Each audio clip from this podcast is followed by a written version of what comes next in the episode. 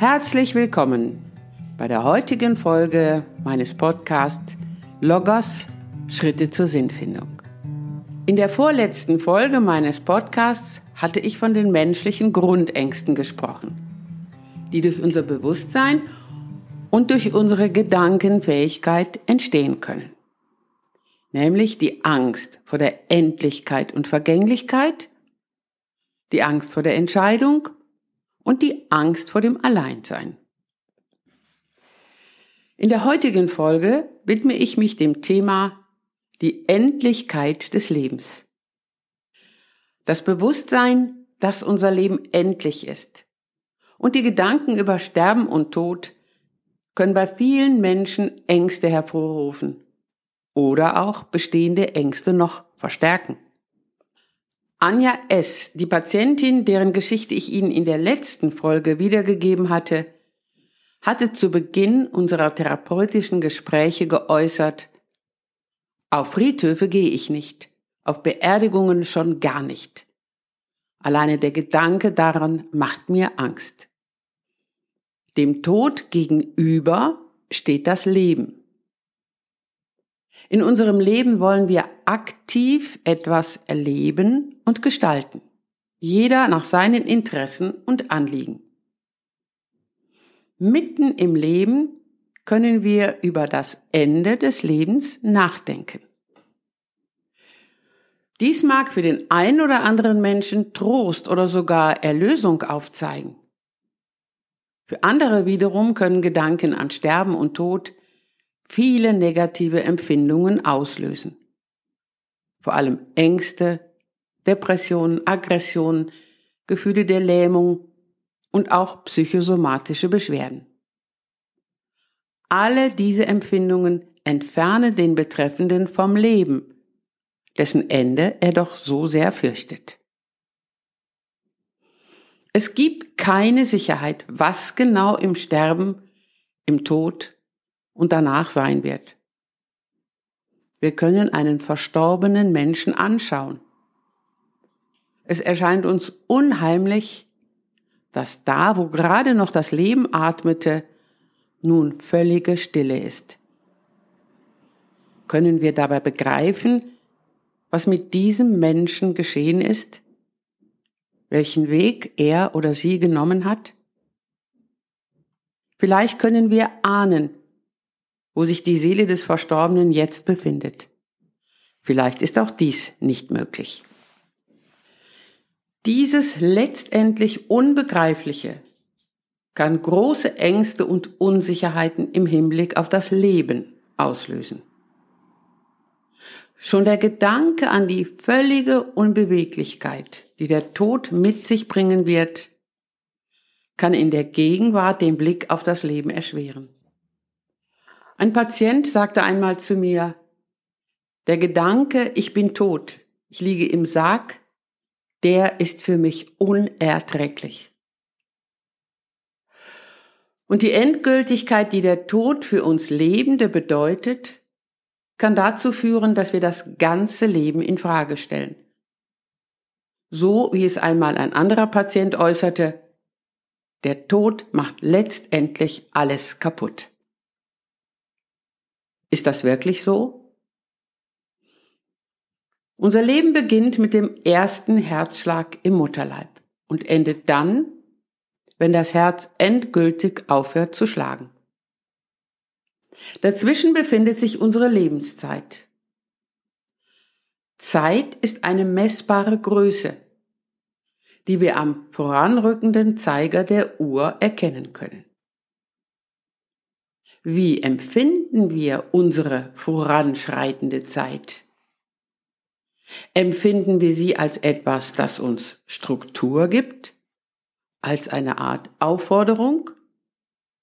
Oder erleben wir sie vor allem als Druck auslösend, vielleicht sogar als beängstigend?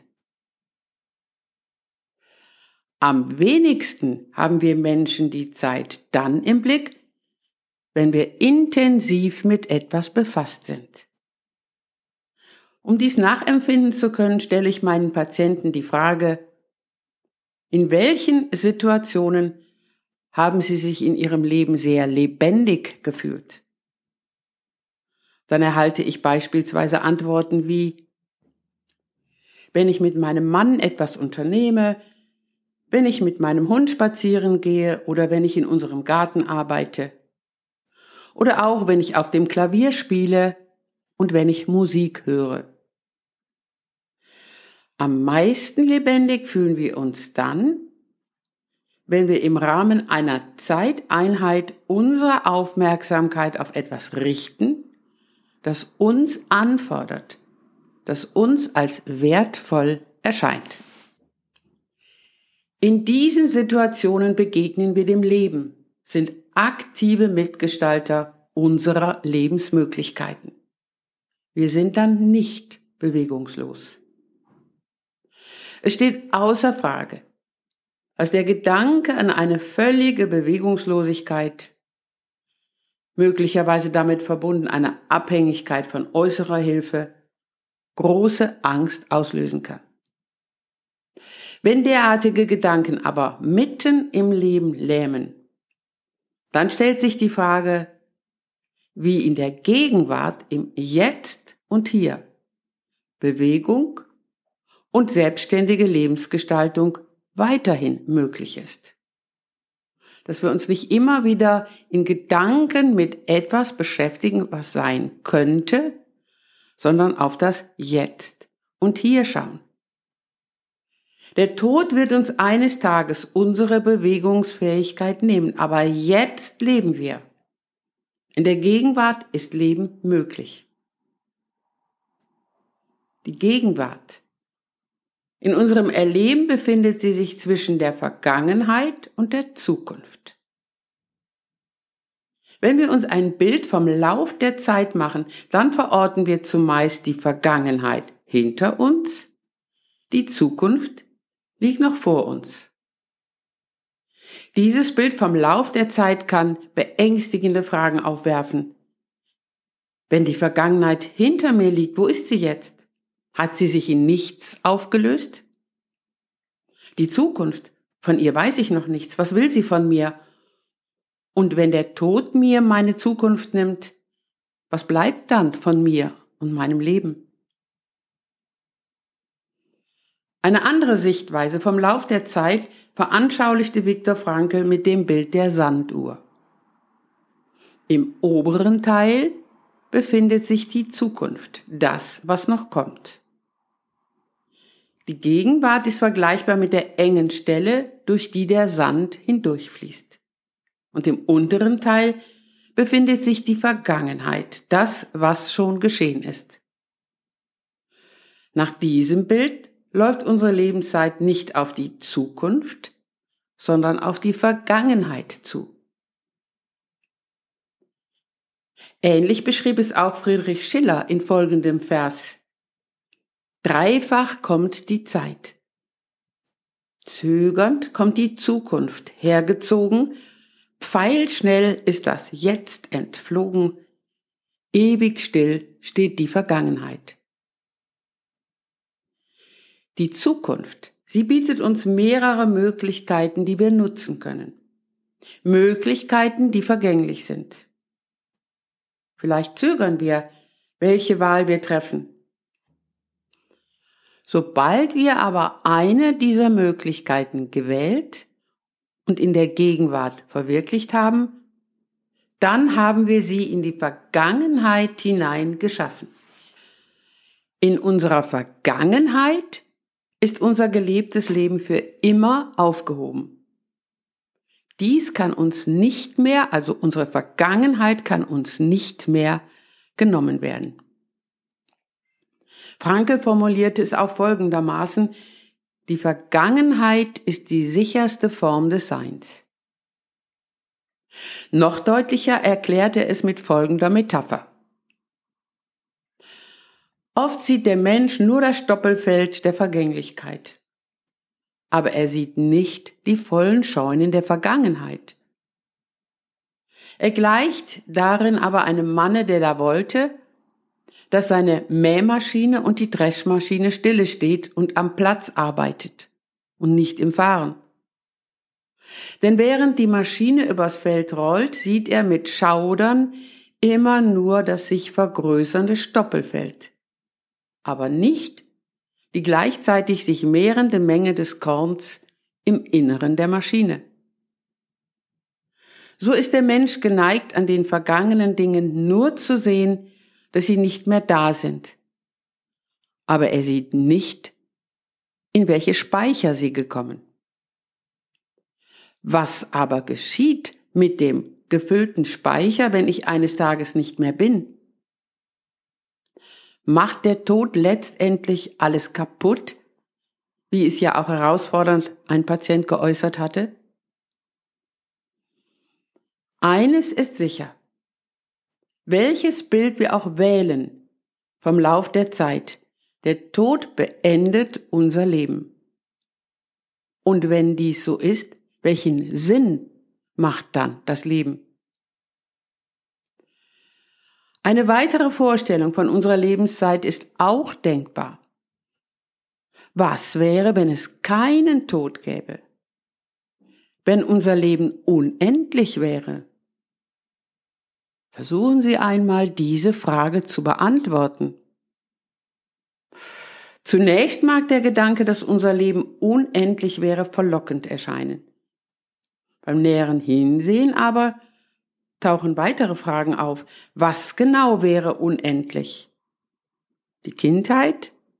Die Jugendzeit? Die Zeit des Erwachsenen? Das Alter? Der Schmerz? Die Behinderung? Oder ständiges Glück? Was wäre mit unseren Entscheidungen? Sie hätten keine Bedeutung mehr. Alles könnte aufgeschoben werden, wiederholt werden. Nichts müsste heute, hier, jetzt und gerade von mir erledigt werden. Alles wäre letztlich egal.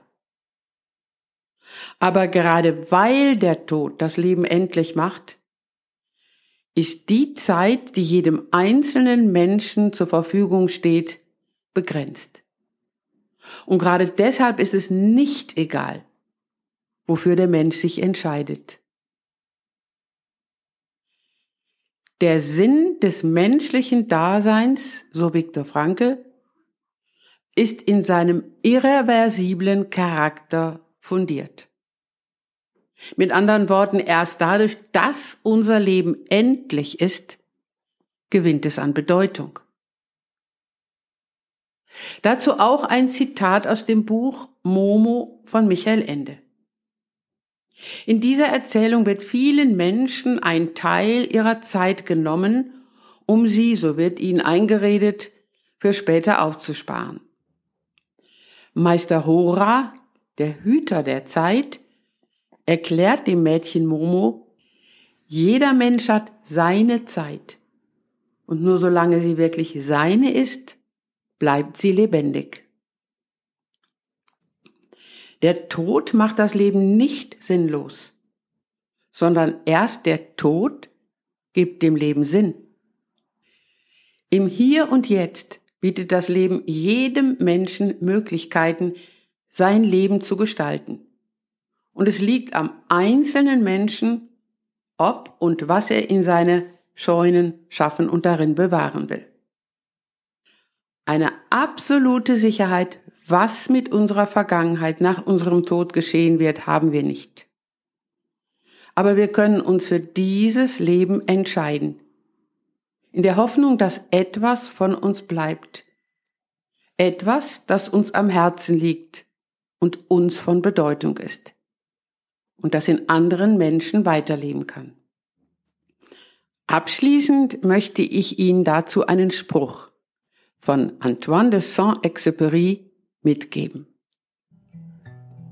Es ist gut, wenn uns die verrinnende Zeit nicht als etwas erscheint, das uns verbraucht, sondern als etwas, das uns vollendet. Liebe Zuhörerinnen und Zuhörer, ich danke Ihnen für Ihre Aufmerksamkeit und bis zum nächsten Mal. Auf Wiederhören, Ihre Ursula Thierrier.